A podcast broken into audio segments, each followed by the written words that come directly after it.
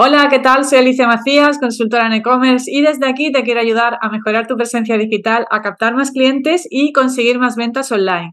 Y también a que lleves una buena, un buen equilibrio ¿no? entre la vida profesional y la vida personal, que para eso tenemos aquí hoy a, una súper invitada que es Lucía Orbiler.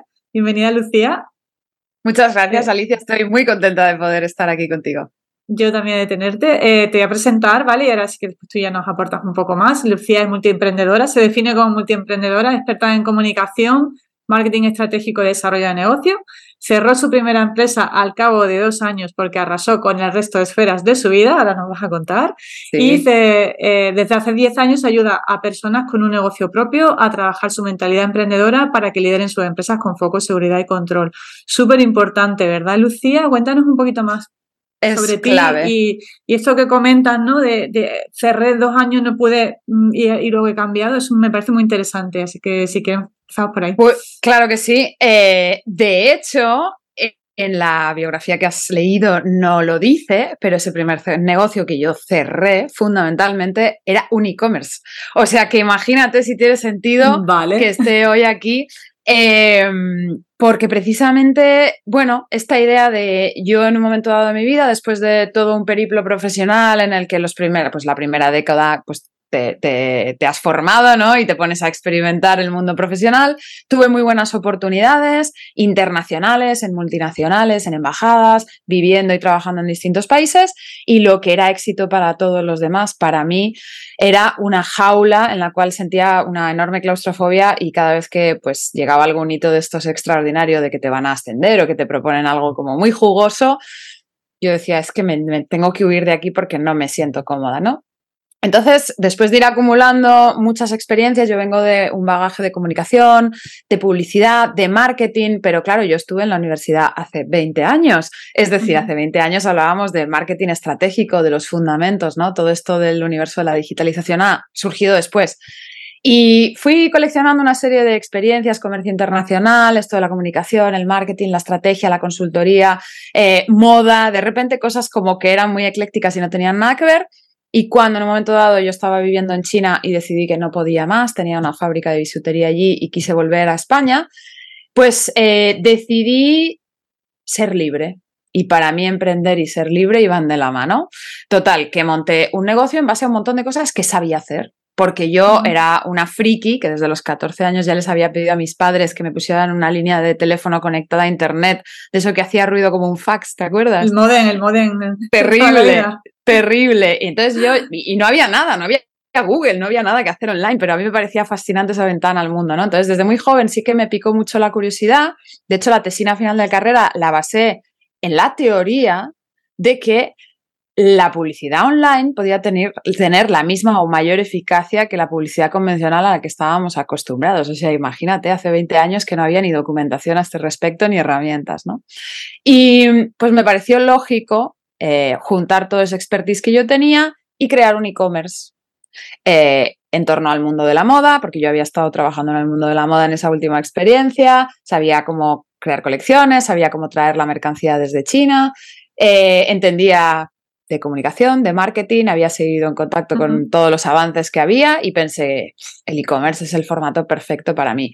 Es verdad que no era la única línea de negocio, yo también vendía al por mayor a otras boutiques que distribuían eh, mis productos, pero claro, pues de repente de repente me vi yo sola haciendo todo, Alicia, yéndome a China a elegir la mercancía, trayéndome la de China en contenedores, gestionando todos los papeleos de las importaciones, de las exportaciones, de los aranceles, del tener una empresa, de gestionar un almacén, de tener un e-commerce. Soy una tipa muy curiosa y muy geek y para mí era inconcebible tener un PrestaShop, que era la plataforma que usaba en ese momento, em, en manos de unos proveedores externos, de unos eh, pues una agencia, ¿no? Que me, que me la había montado, pero que si yo quería cambiar un producto, una coma o lo que fuera, yo necesitaba entender cómo funcionaban las tripas de aquello, ¿no? Pero también era la que hacía las fotos, también era la que preparaba los pedidos. Luego se fue incorporando eh, gente que me ayudó en el equipo, ¿no? Pero al fin y al cabo, pues en esos dos años yo hice mío y, o mía la máxima de que para emprender hay que sufrir muchísimo y trabajar muchísimo y darlo todo por el negocio. Y así lo hice. Y por suerte un día, pues eh, después de muchas señales de alarma, de esas que van apareciendo, pero que tú no les prestas atención porque estás completamente obsesionada con tu proyecto y con sacarlo adelante. Y de hecho lo conseguí, era un negocio que funcionaba, pero no veía a mi familia, no veía a mis amigos, no disfrutaba de la vida, no me sentaba a leer, no me sentaba a escribir, no iba a un concierto, no me permitía eh, espacios de disfrute y de deleite para mí. Es decir, tenía un negocio que funcionaba y una vida de mierda, con perdón de la expresión, ¿no? La única cosa que sí que guardaba para mí era salir a correr y en ese, en ese mm, sentido me volví también muy obsesiva porque era la forma que yo había encontrado de desconectar de mi negocio. Eran 24 horas al día el negocio, excepto la hora que salía. Bueno, por lo menos eso ya es importante. Claro. ¿Qué pasó? Que me lesioné de tanto correr, tanto va el cántaro a la fuente que al final se rompe, ¿no? Y claro, cuando me lesioné ahí ya empezaron a explotar muchas otras cosas, ¿no? Y fue cuando me di cuenta de que realmente eh, esa forma de abordar el emprendimiento no tenía ningún sentido, por un lado, no me hacía feliz, por otro lado, y que tampoco el modelo de negocio que yo había elegido, eh, pues me, terminaba de, funcionar a mí personalmente. Y pues en ese viaje de reencontrarme conmigo misma y reenfocarme y redefinirme y redescubrirme, pues descubrí que quería dedicarme a ayudar a otros, que era algo que se me daba muy bien, a poder trazar estrategias que funcionaran de marketing, porque colaboraba mucho con esta agencia que te digo que me llevaba al PrestaShop y me decían, creamos webs increíbles, pero luego la peña no vende. Pero tú eres muy buena haciendo eso, ¿por qué no nos ayudas a eh, esa parte, ¿no? el marketing estratégico, las tácticas digitales que se pueden implementar para que vendan más, porque tienen buenos productos, tienen buenas tiendas y lo que falta es gente interesada en comprar, ¿no? Y así lo hice, tuve una suerte enorme de que me prestaran su cartera de clientes para arrancar, pero Alicia, ¿sabes lo que me encontré? Que todos esos emprendedores, todos esos autónomos que habían volcado sus sueños eh, en tener un e-commerce que funcionara o una página web que vendiera servicios, me da igual, ¿no? Un e-commerce al final es tú vendes online, pues estaban igual de perdidos que yo. No sabían lo que querían, no sabían por qué lo querían, eh, confundían marketing táctico con marketing estratégico, no le daban visibilidad al negocio porque sentían vergüenza a ellos de darse visibilidad a sí mismos o porque tenían relaciones poco saludables con el dinero o porque sentían desconfianza, el famoso síndrome del impostor, ¿no? Y dije, caray, están igual, o sea, esto no lo puedo soportar. Entonces ahí empecé a meter en mi coctelera no solo marketing estratégico, desarrollo de negocio y demás, sistemas de los que nos hacen la vida más fácil, de los que seguro que tú nos puedes eh, compartir un montón, sino mucha mentalidad, mucho mindset, mucho, eh, muchas herramientas prácticas de desarrollo y crecimiento personal, porque al final emprender es como pues, una oportunidad para, para ponerte frente a un espejo y decidir en quién te tienes que convertir y hacer cosas por ese proyecto que por ti mismo no harías, como ser madre, ¿no? Eh, o como tantas otras oportunidades en la vida que, te enfrentan a retos más grandes que tú y te utilizas esa palanca, pero claro, hay que saber utilizarla y no nos lo explican esto. Vale, sí, de hecho, bueno, una pregunta que se me ocurre así de entrada, mm, muy sencilla, ¿no? Se habla mucho del mindset, de trabajar el mindset. Mm. Eh, cuéntanos un poquito más, ¿de qué va esto del mindset? Pues esto del mindset yo lo abordo desde el entrenamiento, es decir, al final nuestra mentalidad, nuestra forma de ver el mundo está eh, graduada como unas gafas de una manera determinada en función de pues el país en el que hemos eh, nacido, la familia en la que nos hemos criado, la sociedad, la religión, eh, los círculos sociales, etcétera. ¿no? Nos, parecemos bastante a nuestros amigos, por decirlo de alguna manera, ¿no?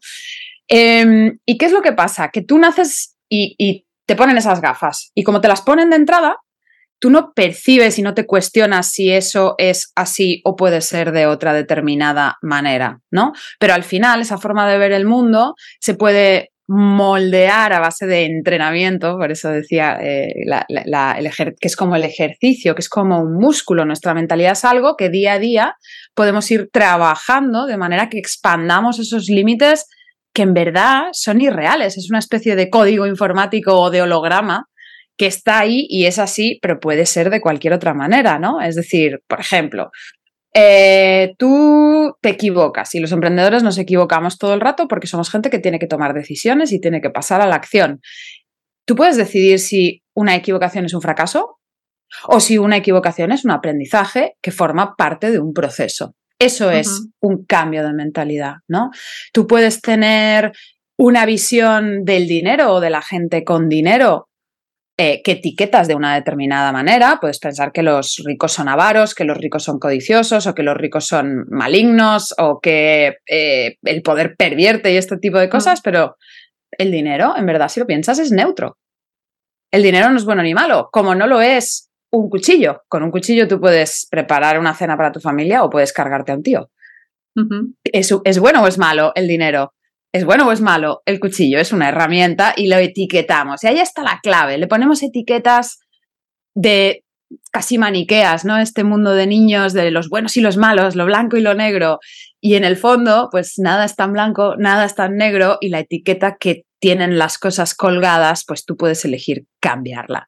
Entonces ahí es donde la mentalidad yo creo que es importante identificar que, que se puede trabajar y entender que es un trabajo que requiere compromiso y constancia y que además, desde mi perspectiva, afortunadamente no se acaba nunca, porque los retos que vas superando y esos techos de cristal que todos tenemos y que vas eh, eliminando, pues eh, siguen apareciendo otros y eso es como un videojuego, ¿no? Donde vas pasando pantallas y de repente ves el mundo de una manera y ya esas gafas de serie que traías pues no tienen mucho sentido. Entonces te diría que eso de la mentalidad es como ir cambiándote la graduación de las gafas de forma paulatina a medida que te vas enfrentando a la decisión de convertirte en una persona que hoy no eres porque quieres unos resultados diferentes es como muy pensar en positivo, ¿no? Yo lo veo como muy pensar en positivo, ¿no? En lugar de estar machacándote por eh, no he hecho esto, no puedo hacer aquello, ¿no? Porque muchas veces el solopreneur, ¿no? Que mucha gente de las, que, no, de las que nos escucha seguro que está solo, autónomo en su tienda online. Yo, muchísimos de mis clientes son autónomos ellos solos. Yo también soy solopreneur. Entonces, eh, yo veo que muchas veces gestionamos muchos pensamientos negativos. El pensamiento de no llego a todo, el pensamiento de me he equivocado, el pensamiento de fracasado, el pensamiento de mm, esto, muy esto no es perfecto. ¿no? Es como me machaco con un montón de cosas, solo veo lo negativo, ¿no? Y no construyo la parte positiva.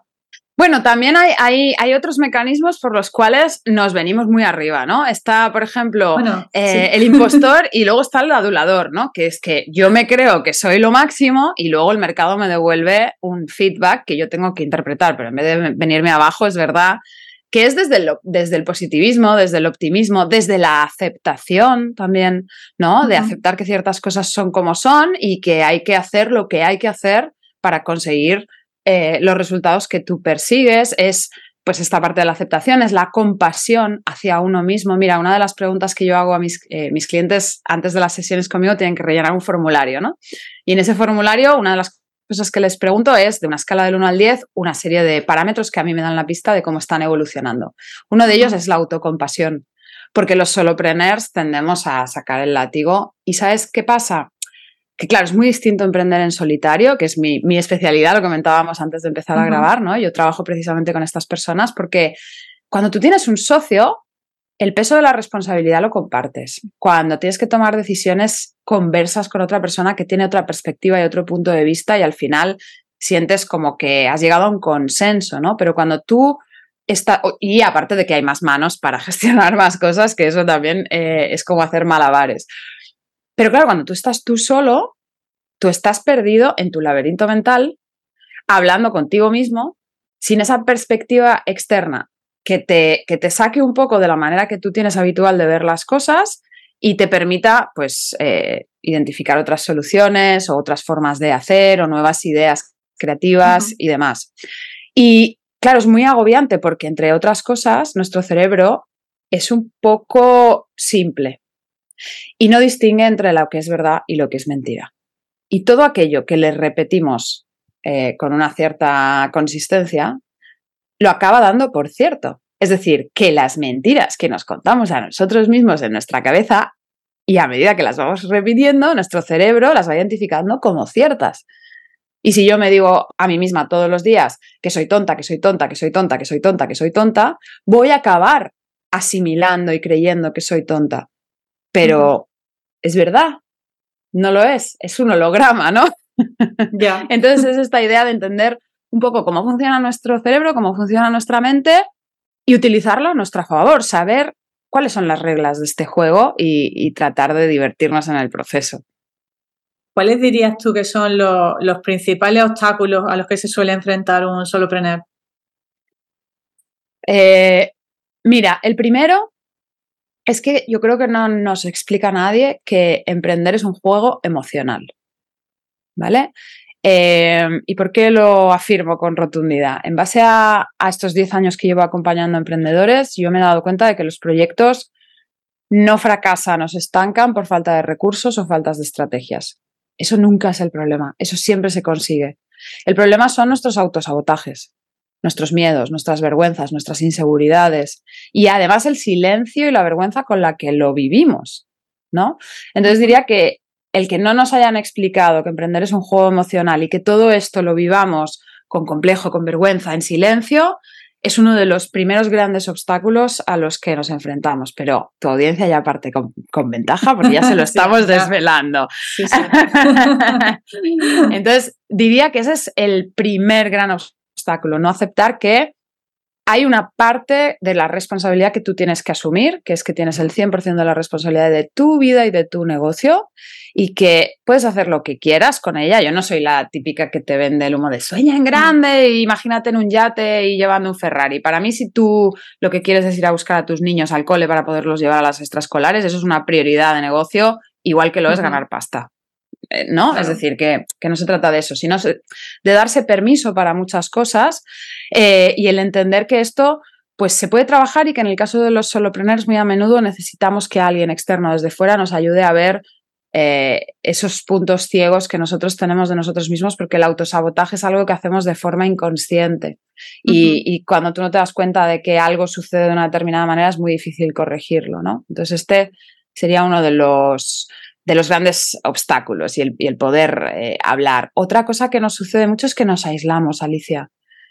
Tendemos a obcecarnos con el negocio, a concentrarnos en eso, a aislarnos. Llevamos como una pesada armadura porque delante del cliente, de la familia, de los amigos, de todo el mundo hay que demostrar que todo va bien, pero no necesariamente todo va bien. Y cuando necesitas compartir inquietudes o dudas o logros, no tienes con quién con lo cual nos aislamos. Y yo diría, todo lo contrario, móntatelo como quieras, sal a la calle, eh, métete online, busca grupos de personas como tú, búscate una tribu de personas que lo entienden y que te entienden y que están escalando la misma montaña que tú y el que no ha resuelto una cosa ha resuelto otra y que te van a tender una mano y a otro serás tú quien le tiende la mano, ¿no? Pero el tener ese grupo de personas que los humanos al final... Los mastermind, ¿no? Que se llaman también mucho los Por ejemplo, por ejemplo, pero también pueden ser opciones gratuitas, te quiero decir. Puede ser que a lo mejor eh, tienes una tienda de juguetes física y además tienes una tienda online. ¿no? Pues búscate a los otros dueños de los otros comercios de tu barrio, invítales a tomar un café, conoce a esa gente, búscate online eventos que se hagan en tu ciudad o en tu eh, localidad y sal y conoce a otros totalmente de acuerdo contigo que esa parte es súper importante. Vamos, yo la, la, vivo, ¿no? Y también a raíz del COVID quizás como que se ha, se ha acentuado más esa parte de aislarnos, ¿no? Y yo tengo muchos clientes que, que como tienen tienda online, dicen yo, ¿para qué voy a hacer nada offline? Digo, es que también es muy importante relacionarse con, con gente de, de, que de algún modo se complemente contigo o que compartan las mismas inquietudes. Yo, de hecho, lo, yo me doy cuenta, yo muchas veces me aíslo ¿no? en mi ordenador, mis videoconferencias, todo online, pero luego he ido a algún evento de formación también, ¿no? Y, y, ahí me encuentro a, a, gente, a colegas profesionales y me da una alegría y vuelvo con un subidón de energía. ¿eh? Con energía, con ideas, con otras formas de hacer, con el poder compartir. Si es que los humanos somos gregarios por naturaleza, mm. necesitamos del grupo. Entonces, eh, yo creo que, tendemos mucho a aislarnos los solopreneurs y en el mundo eh, de, la operación empresarial online más. Entonces diría, cuidado con esto, no os aisléis, si queréis reuniros online también, pero es verdad que el poder de lo presencial es, es muy fuerte, es muy, muy fuerte. Sí, totalmente de acuerdo. Y eh, bueno, es que, claro, retos y obstáculos que tenemos los emprendedores son, son absolutamente infinitos, pero, pero diría que estos dos son bastante, bastante comunes entre todos los emprendedores. Y solo por cerrar y, por dejar un broche que tres siempre queda mejor que dos, diría que uno de los grandes, eh, de las grandes catarsis o de los grandes avances de estos cuánticos que se producen cuando el emprendedor entiende que tiene que abandonar su mentalidad de empleado y tiene que abrazar la mentalidad de CEO, del director de ese negocio, del capitán de ese cohete, eh, porque no es lo mismo trabajar para otro que gestionar una empresa. Y aunque estés tú solo, y aunque seas freelance, autónomo o llámate como te dé la gana, Tú solo eres todo el organigrama de cualquier otra empresa. Y lo que tendemos a hacer los emprendedores, los solopreneurs sobre todo, que estamos al frente de todas las tareas eh, que requiere de nosotros el negocio, es que tendemos a escudarnos en aquellas que nos resultan cómodas o agradables, damos un poco la espalda a aquellas que nos molestan un poco más y por lo general todas aquellas tareas eh, que demanda un rol más elevado, ¿no? Pues el director de ventas, el director de marketing y si seguimos subiendo el CEO, como son nuevas para nosotros, nos producen como vértigo y tendemos a obviarlas. Pero el resultado de nuestro negocio depende de en qué nivel estemos nosotros metiendo sobre todo nuestro tiempo y nuestro esfuerzo. Y cuanto más elevado sea ese rol dentro de la jerarquía, es bastante probable que el retorno sea mucho mayor, ¿no? Entonces, es importante que, que, no le tengamos miedo, que nadie nace aprendiendo a ser empresario, pero que hay que aspirar a serlo, diría que es el gran, el gran reto. De hecho, bueno, lo uno con, con, la siguiente pregunta que tenía, ¿no? Es cómo poner el foco en lo que realmente necesita mi negocio, ¿no? En lo que mm. un poco pues son tantas tareas que nos dejamos llevar por el día a día y lo que tú dices, no nos ponemos a, pararnos a pensar dónde pongo yo más valor en mi negocio eh, y, bueno, y, cómo mejorar en mi negocio, ¿no? Es decir, cómo crecer, es pensar, como tú dices, pensar como un CEO. Totalmente. Pues me encanta esta pregunta porque yo creo que vamos precisamente muy desorientados, ¿no? Eh, mi, podcast se llama Focus Prener precisamente para ayudar a poner el foco en lo que de verdad nos ayuda ahora a avanzar, ¿no? Y nos ayuda a quién? A tu negocio y a ti o a mi negocio y a mí, eh, al negocio eh, y a ellos de la audiencia que nos está escuchando, ¿no? Creo que el, el primer concepto esencial que ayuda muchísimo a ganar claridad es entender que todo negocio atraviesa una serie de fases de desarrollo y que no es lo mismo un negocio el día cero que el día 10.000, ¿no? En esas distintas fases del desarrollo, tanto nuestro negocio como nosotros necesitamos trabajar una cosa, una serie de cosas que son prioritarias, que son esenciales. Y te pongo un ejemplo. El día uno del partido, cuando tú tienes una idea, lo que tienes que hacer primero de todo es validarla, porque somos unos fenómenos montándonos pelis, pero luego eso hay que validarlo con el mercado, hay que eh, saber si de verdad hay un mercado preparado para comprar eso que nosotros queremos vender. ¿Qué es lo que pasa? Que veo que muchos emprendedores esperan a tener la página web, a tener el catálogo cargado, a tener el logo perfecto, a tener el copywriting que no sé qué, el sistema del CRM de no sé cuál. Sal a la calle y vende. Métete en foros donde y pregunta, intenta vender, vende sin vender, aunque no tengas el producto, pero valida. Hay, que, hay un millón de maneras de validar, ¿no? Pero sería, mm. antes de ponerte a pensar que si vas a hacer mail marketing o que si vas a hacer no sé qué otra historia, primero valida. Pero bueno, pongamos el caso de que sí, ¿vale? De que tú tienes una idea de negocio, que la has validado y que estás en fase de arranque.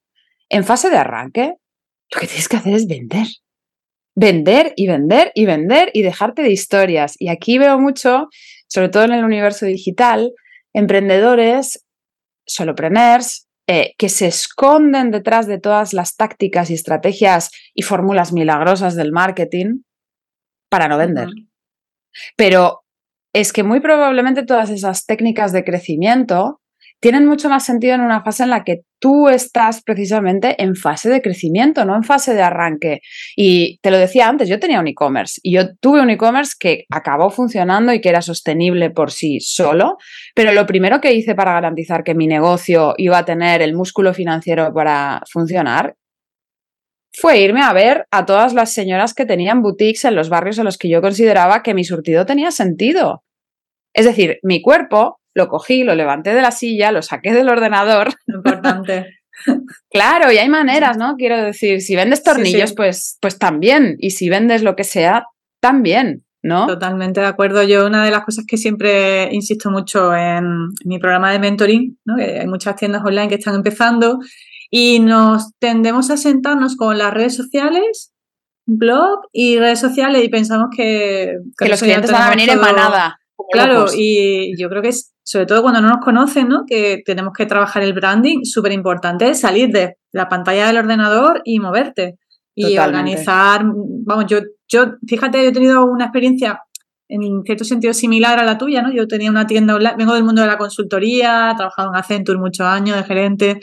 Em, y bueno, pues a mí con la crisis del 2009, ¿no? La crisis de la burbuja inmobiliaria, empezaron a hacer ajustes de, de, de, todos los empleados. Bueno, claro. de repente con 39 años me encontré en el paro, dije, ostras, ¿qué ha pasado con mi vida? Y monté una tienda online, ¿no? Y, y, bueno, pues la verdad es que son muchísimos obstáculos a los que te enfrentas, ¿verdad? Y, y, bueno, también mucho aprendizaje. Yo, de hecho, mi tienda online la cerré eh, mm. pues por diversos motivos tengo un episodio en el podcast donde, donde lo cuento, ¿no? Pues lo buscaré, se, lo se juntó tema de socios que había y no había, no había feeling con los, con los socios, tema de producto, no tenía un buen producto, tema de que a mí la moda me gusta pero tampoco me apasiona, ¿no?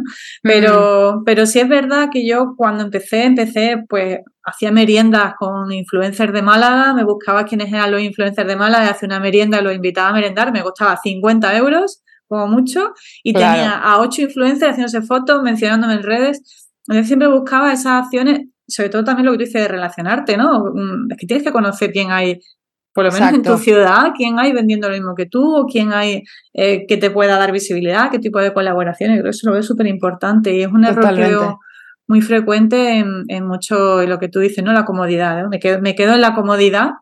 Y sí, nos escondemos detrás de, de, las pantallas y yo creo que para, para para darle la tracción, al final la inercia, eh, lo más difícil de un coche es arrancarlo, ¿no? Eh, pero una vez que está en movimiento es mucho más fácil de mover el volante. Bueno, ahora tenemos dirección asistida, pero... Eh, y con los negocios pasa lo mismo. Entonces diría, estás en fase de arranque, vender, vender, vender. Y vender significa priorizarlo desde el punto de vista del negocio y tú en tu mentalidad, porque muchos tenemos un montón de pensamientos limitantes y etiquetas negativas con respecto a esto del vender, que te las tienes que trabajar, porque si no, vas a sabotear la venta, vas a esconderte, no vas a vender, no te vas a comer un rosco. Y si no tienes un negocio rentable, no tienes un negocio, tienes otra cosa, ¿no? Tienes un dolor de cabeza bastante importante. Sí, sí. Eh, pero claro, luego después llega la fase de crecimiento. Y entonces ahí sí, el universo del marketing digital y cómo puedes eh, crecer de forma escalable y todo esto. Pero si a ti te da vergüenza darte visibilidad y te da vergüenza dársela a tu negocio, de nuevo vas a cometer un montón de autosabotajes que, que van a estar frenando ese, crecimiento. Es otro problema bastante usual que yo veo, ¿no? Yo es que me da vergüenza salir en las redes, yo no me quiero grabar en vídeo, es que me da vergüenza, ¿no? sí, sí, sí. Pero ¿y por, y, por, qué te da vergüenza? ¿no? Y ahí es donde volvemos a esta idea de la mentalidad tan importante de aprender a entrenar y trabajar eh, y que no es turbante en la cabeza, que hay ejercicios que se pueden hacer y practicar y de menos a más vas ejercitando un músculo de la visibilidad, por ejemplo, en este caso, ¿no? Pues que me da vergüenza, es que tal, vale, vamos a buscar maneras en las que tú puedas darte visibilidad, ponerle cara y ojos eh, y voz a tu marca, a tu nombre, a tu proyecto donde te sientas un poco incómodo, pero no del todo incómodo, no te vas a abrir un canal de YouTube todavía, que además a lo mejor ni siquiera hace falta, ¿no? Vamos a ir dando mm. pasos para que tú veas que eso que te parecía absolutamente imposible es posible y además es rentable, porque tenemos un negocio y se trata también de mejorar sus resultados, ¿no? Mm, veo eso muy de la mano de la formación, ¿no, eh, Lucía? Porque al final tenemos que ser conscientes y tenemos que hacer casi de todo donde no sabemos para formarme, ¿no? Yo creo que tú lo has mm. comentado, yo igual, yo cuando empecé, fíjate que yo vengo del mundo de la tecnología, de la consultoría, pero para mí una tienda online era un negocio totalmente desconocido para mí. Yo habíamos hecho páginas web para un montón de empresas de, del IBEX, pero cuando tú te enfrentas a tu negocio y dices que yo no, primero, yo no sé emprender, yo lo primero que hice fue un curso de cómo emprender, fíjate lo que te digo. bueno. Eh, lo segundo que hice fue un MBA especializado en marketing digital, es decir, que siempre es súper importante, ¿no? Yo creo que si no se Si no me estoy acómoda vendiendo, pues tengo que aprender, ¿no? Yo creo que la formación ahí es súper importante. Total, la formación yo creo que es una de las claves, pero es verdad que la formación por sí sola no sirve de nada porque ahora se ha puesto muy de moda o es una tendencia o es un comportamiento que veo muy habitualmente, que es invierto mucho en formación, pero luego no implemento. Bueno, claro. Claro, pero es que no es, no es como Netflix, vayan pasando capítulos, no. Tenemos que comprometernos con la formación, tenemos que comprometernos a hacer con lo que nos están proponiendo hacer, ¿no? Eh, y yo creo que es esencial. Sí que es verdad que priorizaría exactamente lo que tú dices. ¿Dónde notas que tu negocio es vulnerable? Porque tú te sientes inseguro, porque no tienes eh, la capacitación que necesitarías para, sentirse, para sentirte seguro. En contraprestación, a elegir el curso que te apetece hacer porque es lo que a ti más te pone y ha salido la última tendencia de no sé qué y tal. Ahí volvemos al pacto con la realidad, a la aceptación de cuál es tu realidad. ¿Dónde ponen el foco? Pues en, en que no haya grietas, en rellenar cachitos que tú ves que hay ahí un agujero, ¿no? Aunque no sea lo que más te apetezca hacer, pero que es lo que es bueno para ti y para tu negocio en ese momento. Claro, de hecho, bueno, he hecho formación, también podría ser delegar. Es decir, que si yo no soy bueno llevando redes, pues voy a buscarme una empresa que me ayude a llevar redes, ¿no? Muchas veces no valoramos el coste-beneficio de lo que hacemos. Ahí hay un súper obstáculo común, pensamiento limitante, bloqueo, llámalo reto, que es esta idea también de invertir. Tendemos los solopreneur a pensar, bueno, lo aprendo a hacer yo eh, y ya mm. lo hago todo yo, ya lo hago todo yo, pero tú no lo vas a hacer con la excelencia de un profesional. No, es que no tengo el dinero, ya, pero es que igual el es al revés o sea, haz un esfuerzo e invierte en ayuda profesional, no de gente mediocre, sino de gente buena de verdad que te ayude a propulsar tu negocio. Invierte en ti, porque si tú no inviertes en ti, tu cliente tampoco va a invertir en ti, ¿no? Y tendemos a ser como rácanos eh, con el invertir en ayuda, con el invertir en profesionales, con el, bueno, me hago un curso de estos de cuatro horas y ya sé kung fu. No. no, sí, sí, totalmente. Em, comentábamos al principio del episodio que, por ejemplo, después de dos años con el, con el negocio petaste. Entonces, eh, si tú volvieras a empezar en ese sentido, ¿qué cosas habrías hecho diferentes para no mm. petar en esos dos años? Las dos palabras con las que vas a conseguir que las ventas de tu e-commerce aumenten son compromiso y estrategia. Para que tu tienda online sea rentable, primero debes comprometerte al 100% y tener los conocimientos necesarios para tomar buenas decisiones. Soy Alicia Macías y te presento mi programa Domina tu e-commerce. En esta formación mentorizada te ayudo a tener una visión 360 del mundo del comercio electrónico para que aprendas a dirigir tu tienda online y vendas más. Y así es como lo vamos a conseguir, analizando el estado de tu negocio y creando una estrategia digital efectiva, utilizando las herramientas del marketing online más adecuadas para tu tienda y guiándote en todo momento para que controles cada paso del proceso.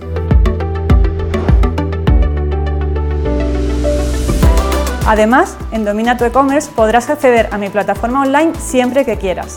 Haremos sesiones grupales para resolver dudas y revisar avances. Y para que compartas tus experiencias con otros emprendedores del mundo e-commerce, te daré acceso a mi grupo privado de Facebook. Si piensas que este es el impulso que necesitas para que las ventas de tu tienda online despeguen, Entra en mi programa y comienza a dominar tu e-commerce.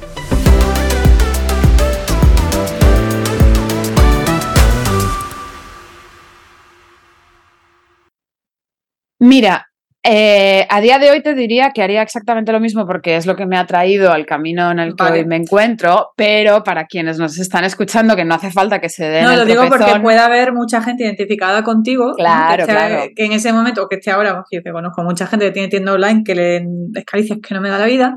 Total. Eh, Mira, eh, diría em, saciar esa curiosidad personal por querer entender cómo funcionan las cosas, pero delegar antes. Yo tenía que haber delegado antes. Es decir, yo me ponía a hacer las fotos porque me encantaba hacer las fotos de producto. Yo me ponía a hacer las fichas de producto porque me parecía que tenía todo el sentido del mundo comunicar desde el sitio donde en esa mezcla de copywriting con SEO, con tal, pero además era moda, o sea que era muy efímero, era todo un follón, ¿no? Em, pero también gestionaba el stock, eh, llevaba la dirección del almacén. Por otro lado, era yo la que llevaba la relación directa también con los clientes eh, de business to business, ¿no? Y sí que es cierto que delegué las partes más ejecutivas de pues, almacén, eh, fotografía, redes sociales, obviamente la preparación de los pedidos y demás, pero hubo otras muchas cosas que tenía que haber delegado antes para descargarme está bien que aprendas a hacerlo, está bien que lo domines para poder delegar, pero delega lo más rápido posible, porque entonces si no es cuando, cuando te quemas y cuando además no puedes seguir abordando retos más grandes, ¿no? Eh, yo que sé, ahora se me ocurre, a mí me hubiera encantado hacer alguna colaboración con otra marca potente, pero no tenía el espacio ni mental ni en la agenda como para poder gestionar ese tipo de cosas que me hubieran ayudado a crecer si yo hubiera soltado muchas cosas antes. Y sobre todo, sobre todo, sobre todo, el consejo que daría a personas que, están en esa fase de, arranque con sus negocios y que se sienten hombre, mujer, orquesta y que es bastante abrumador,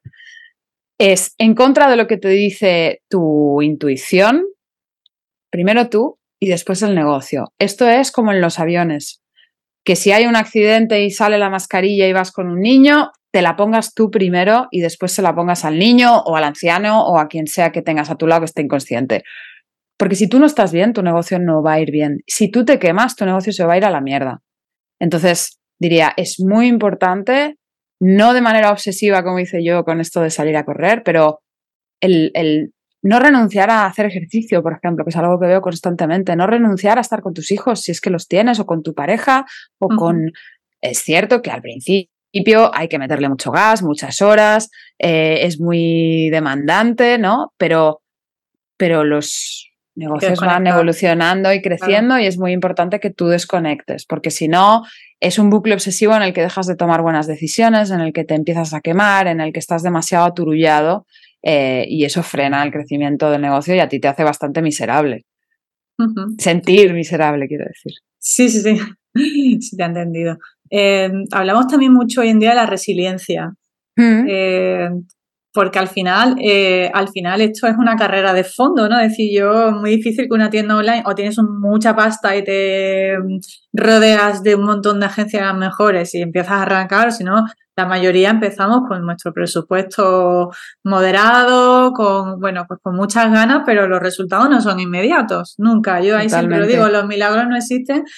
Incluso tengo gente que tiene tienda online y no le dedica nada de tiempo, digo, o sea, Está, está la versión de no me da la vida y estoy todo el día y la versión de es que no le tengo tiempo porque tengo otro trabajo, entonces la tienda online pues la tengo de un poco de para extra y no tengo resultados, ¿no? Como no tengo resultados termino abandonando. ¿Cómo trabajamos ahí la parte de resiliencia? Bueno, em, yo creo que aquí hay, hay, hay algo muy importante que tampoco se dice demasiado, que es que si tú quieres algo, todo tiene un precio, todo tiene un coste. Es decir, para conseguir ciertos resultados a los que tú aspiras o que ves en otros, vas a tener que hacer un trabajo, vas a tener que hacer un sacrificio.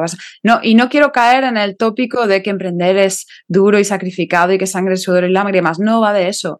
Es que tú vas a tener que transformarte en una persona que no eres, vas a tener que comportarte de una forma que no lo haces y si hoy no tienes los resultados que tú quieres es probablemente porque en tu ejecución, en tus prioridades, en la manera en la que eliges dedicar el tiempo a unas cosas u otras, no lo estás haciendo de manera óptima. Y entonces aquí está ese pacto con la realidad de decir, vale, sí, la resiliencia, ¿no? Pero la resiliencia para qué? ¿Tú qué es lo que quieres? ¿Estás dispuesto a hacer lo que hay que hacer para conseguirlo? ¿No? Entonces esa sería la, la, primera idea de, hay que volverse un poco estoico para, para ser emprendedor. Y por otro lado, eh, el que tú hayas decidido navegar de un punto A a un punto B y hayas trazado tu hoja de ruta, no quiere decir que después las condiciones meteorológicas cambien o que las mareas cambien o que venga un tormentón de AUPA y tengas que corregir el rumbo. Es decir, en el emprendimiento tenemos que ser lo suficientemente visionarios y lo suficientemente flexibles y estar lo suficientemente comprometidos con nuestro objetivo como para que pase lo que pase, yo voy a reaccionar y voy a volver a levantarme cada vez que me caiga o cada vez que el viento me pegue un vapuleo y trague un poco de agua, ¿no? Entonces, esa es un poco la idea de, de la resiliencia, que es, estate preparado para volverte a levantar cada vez que te caigas. Y que si perseveras y que si aprendes y que si das todo lo que tienes para eh, conseguir ese, ese reto, ese objetivo, al final no va a quedar otra que, que lo consigas, ¿no? Entonces es esta, esta idea eh, que por un lado es optimista, por otro lado es, eh, es exigente, es dura, es como ser un atleta de élite, casi te diría, ¿no?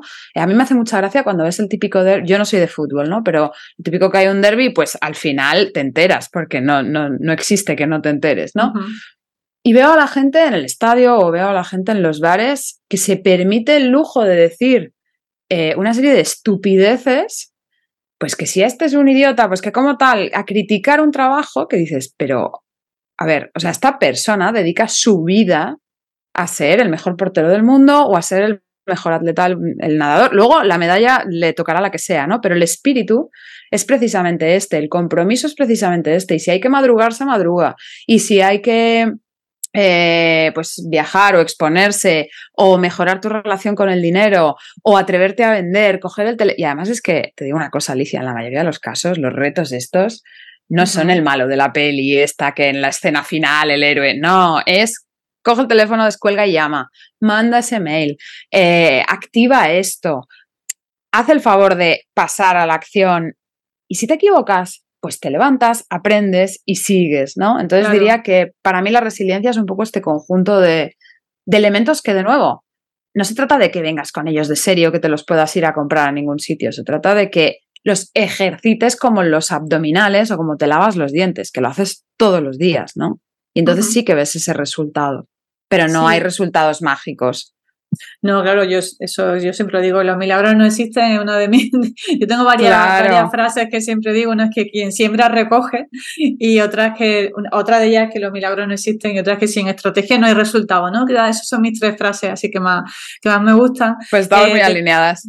Sí, y sí es verdad que, que mm, hablando de resiliencia y también de mindset, eh, lo has comentado tú antes, que hablamos de fracasar y no lo vemos como un aprendizaje, ¿no? Yo, por mm. ejemplo, puedo pensar, hay que ver, yo fracasé con mi tienda online. No, no fracasé con mi tienda online, aprendí muchísimo.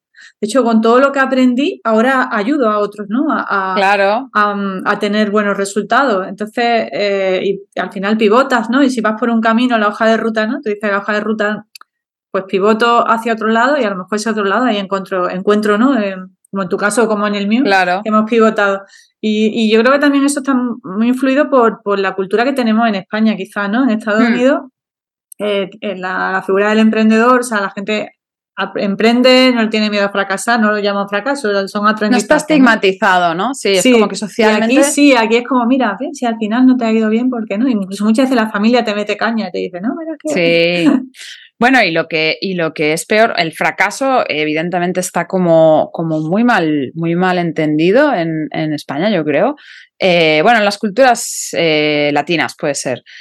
Pero también hay otros conceptos, ¿no? Como la humildad. Entonces, si, si, tienes éxito, tampoco lo compartes porque socialmente está como mal visto. Si de repente ganas dinero y eso se materializa en que te, tienes un coche nuevo o que te mudas a un nuevo barrio porque te compras una casa más que o que te compras ropa más chula o lo que sea, entonces la gente empieza a cuchichear también que si, ¿qué estará haciendo este o esta? para tal, ¿no? Que algo, algún y entonces es como, oye, ¿y entonces cuándo sí hay algo que está bien? Entonces, creo que estamos demasiado influenciados también por lo que opinan los demás y, que vamos buscando esa validación de los demás. Y lo sirve para el fracaso, sirve para el éxito, sirve para cualquier eh, logro dentro del universo del emprendimiento y volvemos otra vez a la idea de la tribu. Búscate gente que esté en la misma frecuencia de onda que tú, porque tus amigos no te van a entender, tus padres no te van a entender y no es su trabajo, es tu responsabilidad.